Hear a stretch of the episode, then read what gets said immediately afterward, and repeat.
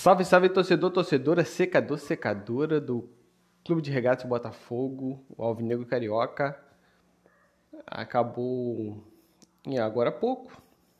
Goiás 2, Botafogo 0. Partida válida pela 36 sexta rodada do Campeonato Brasileiro. Botafogo já rebaixado, Goiás ainda lutando ali, respirando por aparelhos, tem chance se o Vasco perder e Bahia perder, continua na briga, continua vivo para garantir sua vaguinha na primeira divisão na Série A do Campeonato Brasileiro.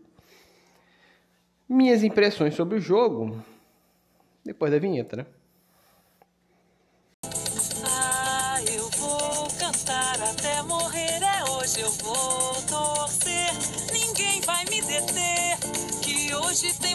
Jogo, que hoje tem Botafogo, tem festa alvinegra, esse time eu quero ver. Então, galerinha, 2 a 0 Goiás, um jogo bem feio. Botafogo me pareceu muito com aquele Botafogo do Barroca. Um time perdido, com uma formação ridícula. Parabéns ao Lúcio Flávio, que não tem dever nenhum em ganhar jogo nenhum e me faz essa coisa bizarra que foi hoje.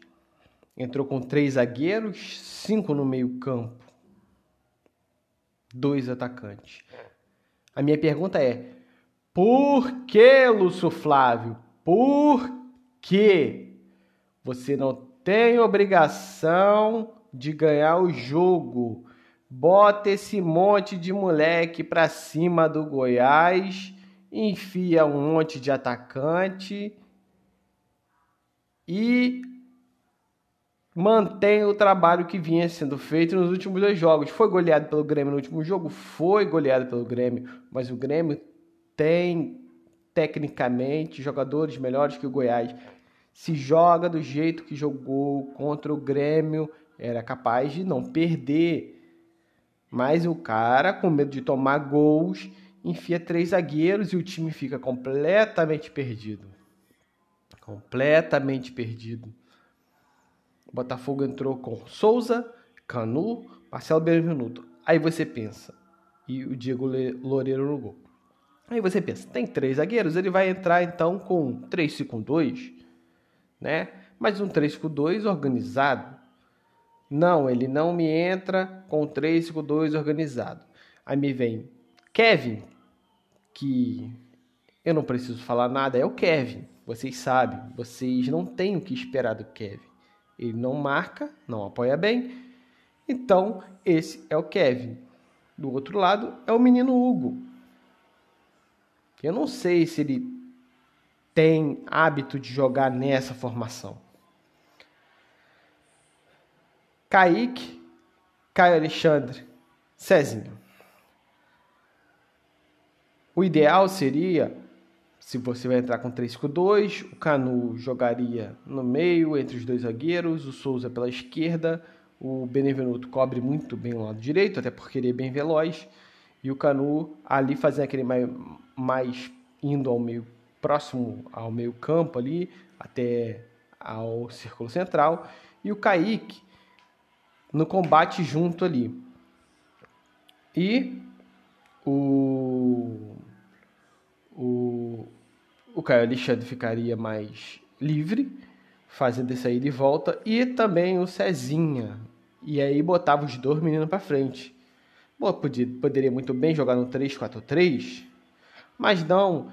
Ele coloca todo mundo recuado, o Botafogo atrás da linha do meio campo era notória a insatisfação na cara dos garotos, principalmente do Matheus Nascimento, em que o time ficava esperando o Goiás, que tecnicamente é ridículo, é fraco, todo respeito ao Goiás, desculpa o ridículo, mas é fraco, é fraco, não tem criação.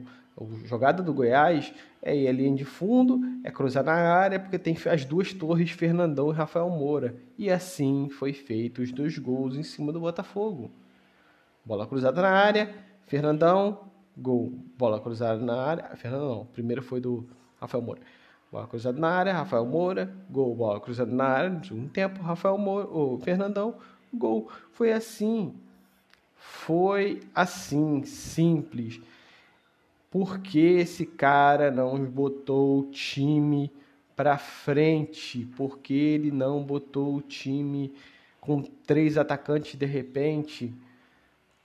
Cara, é incrível. Se você não tem responsabilidade, tira a responsabilidade do garoto, bota a bonecada para frente, porque você só precisa dar rodagem experiência. E com isso, se você joga sem peso, o placar pode chegar. Mas não. O que, que ele faz? Ele retrocede e voltamos ao tempo do Barroca. É ridículo, é um absurdo, mas essa foi a minha visão desse jogo que acabou de acontecer lá na Serrinha.